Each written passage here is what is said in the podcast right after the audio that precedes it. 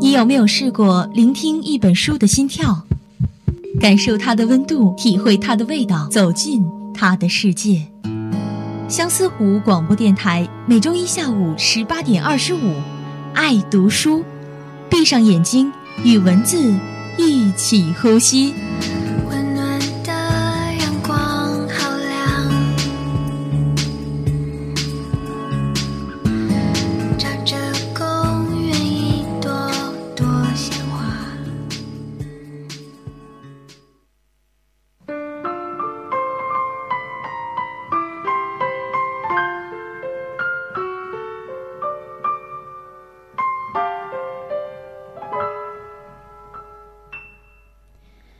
朋友们，大家好，欢迎收听每周一的爱读书，我是刘婷。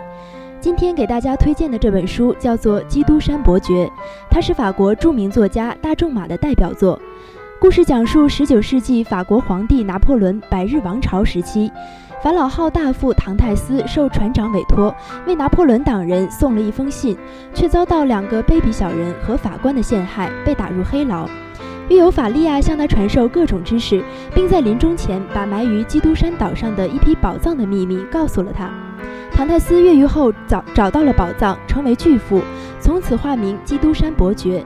经过一系列的精心策划，最终报答了恩人，惩罚了仇人。整部书充满了传奇色彩，奇特新颖，故事情节曲折生动，处处出人意料。清晰明朗的完整结构，生动有力的语言，灵活机智的对话，使其成为大仲马小说中的经典之作，具有浓郁的传奇色彩和很强的艺术魅力。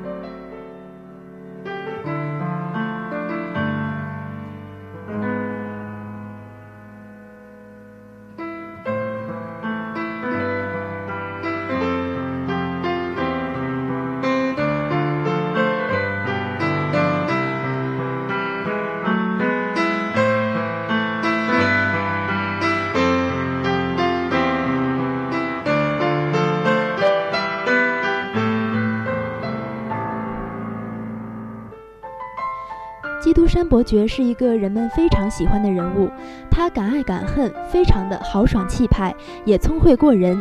由于饱经沧桑，他对任何事都格外的执着。基督山伯爵可以说是一个比较完美的形象，他并不是凭空捏造，蕴藏了部分作者的写照。基督山伯爵的浪漫主义特色还体现在人物的理想化上。尤其是对复仇阶段的唐泰斯的塑造，显示出了作者自己呼风唤雨、支配一切的梦想。精心策划，心计重重，一步一步地将自己的仇人逼向绝境，所有的人都成了他操作之下的玩偶。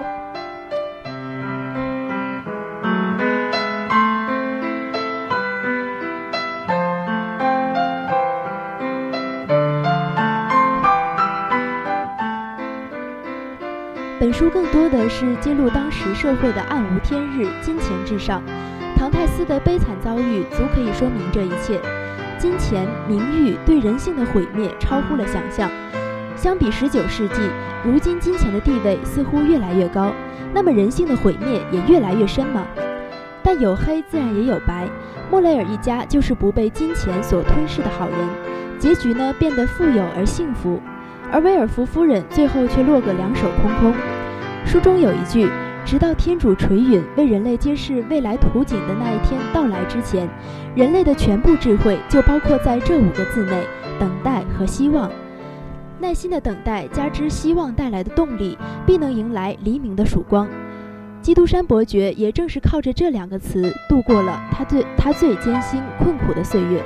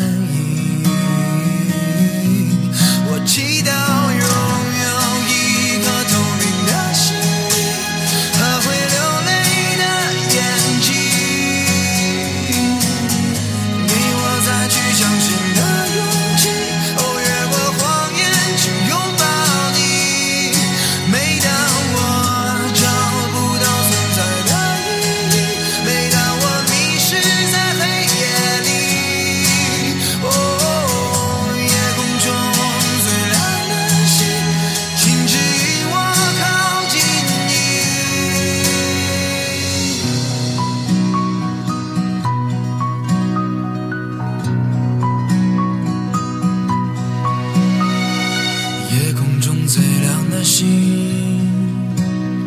是否知道曾与我同行的身影如今在哪里？哦，夜空中最亮的星，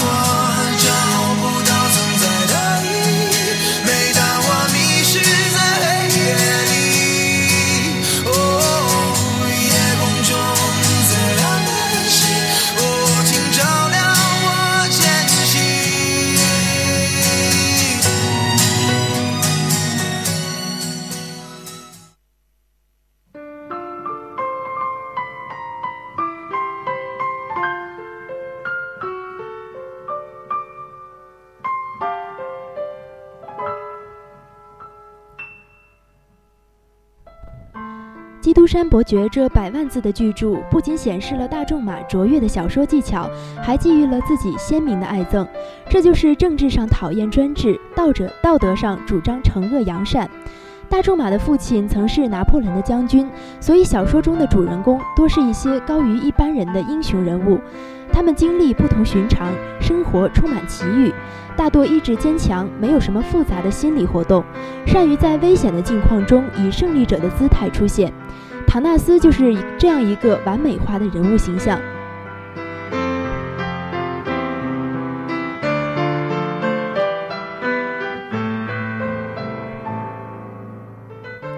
法国浪漫主义文学强调创作绝对自由，要求文学描绘突破现实范围。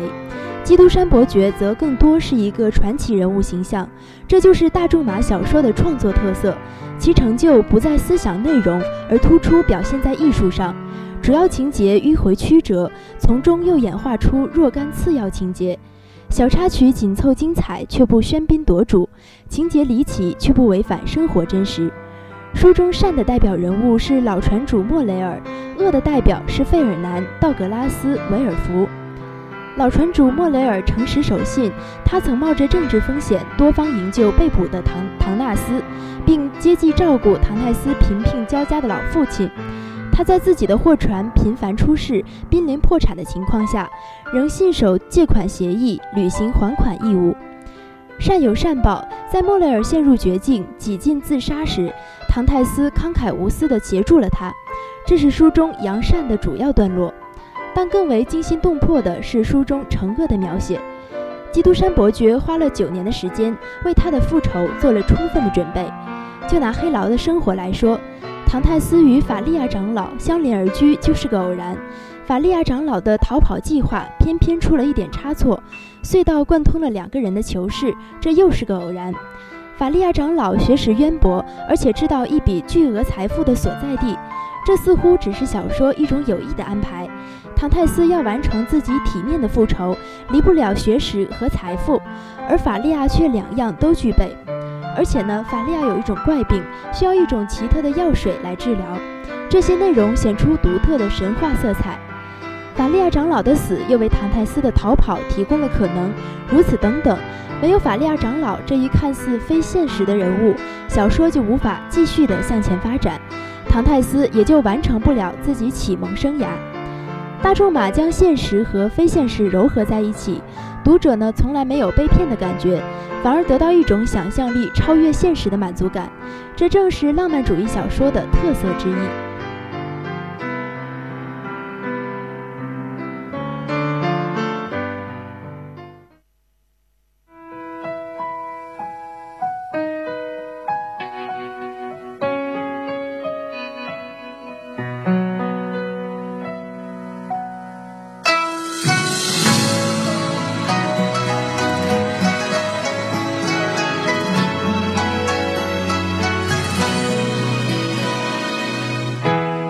一言之念，一念执着，注定就此飞蛾扑火。明知是祸，为何还不知所措？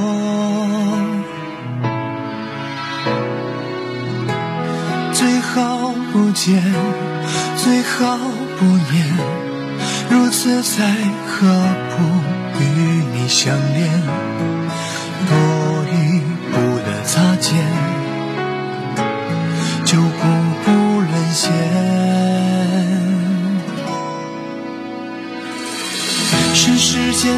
过错，让我们只能错过。我多想念你，多遥远，早知道是苦果，这一刻也不想逃脱。可惜这字眼太刺眼，两个世界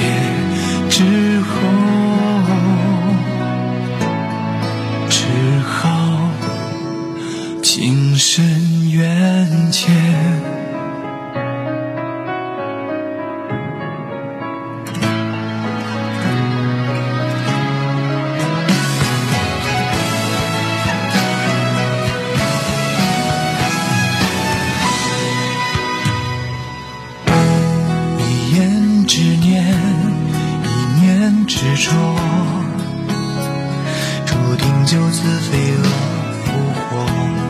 明知是祸，为何还不知所措？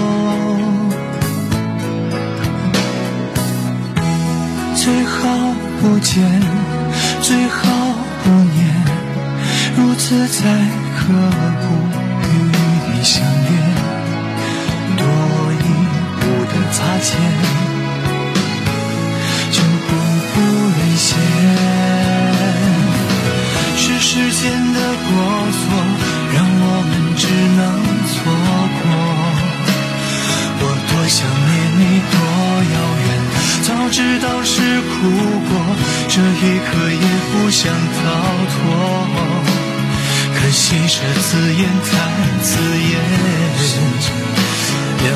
世界之后，是时间的过错，我们只能错过。我有多么想念，你有多遥远，早知道结局是不能抗拒的错，停留在这一刻，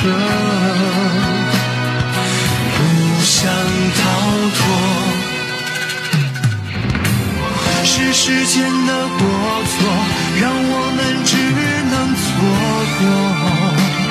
我多想念你，多遥远，早知道是苦果，这一刻也不想逃脱。可惜这字眼太刺眼，两个世界之后，